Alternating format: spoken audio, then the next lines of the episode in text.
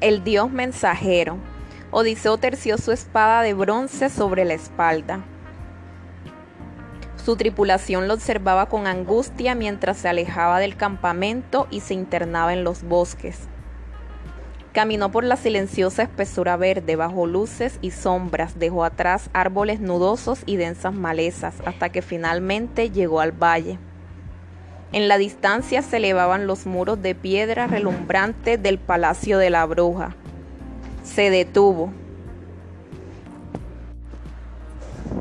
Por un momento quiso dar vuelta atrás, pero rápidamente reunió sus fuerzas y se dirigió con audacia hacia la puerta.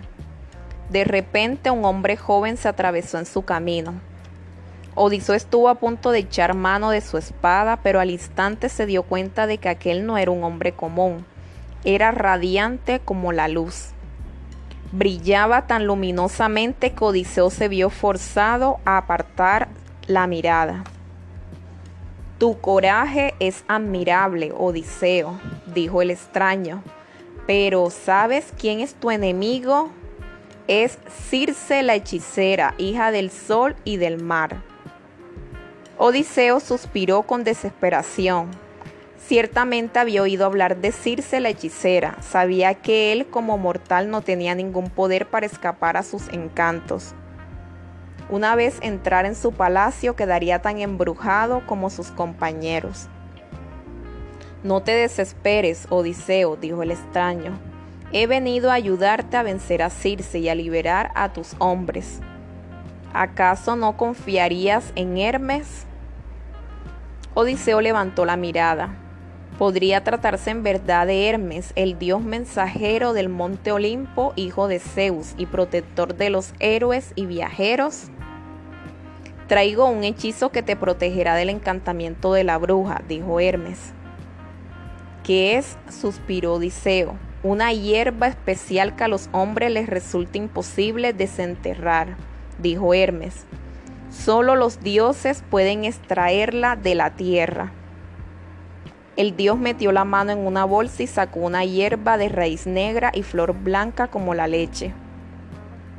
Los dioses llaman a esta flor Moli, dijo.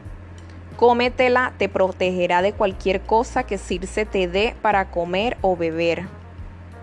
Cuando te toque con su varita, desenvaina tu espada y hazla jurar solemnemente que no te hará daño.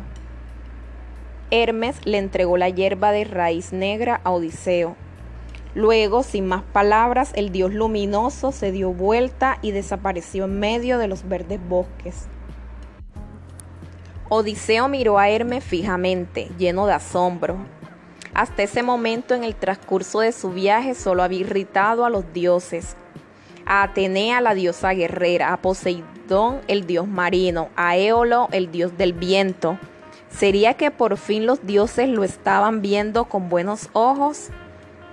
Odiseo observó la mágica Molly que ahora yacía en sus manos. Llevó la flor hacia sus labios y se la comió. Luego con renovada fuerza y coraje caminó hacia los muros fulgurantes del palacio de la bruja.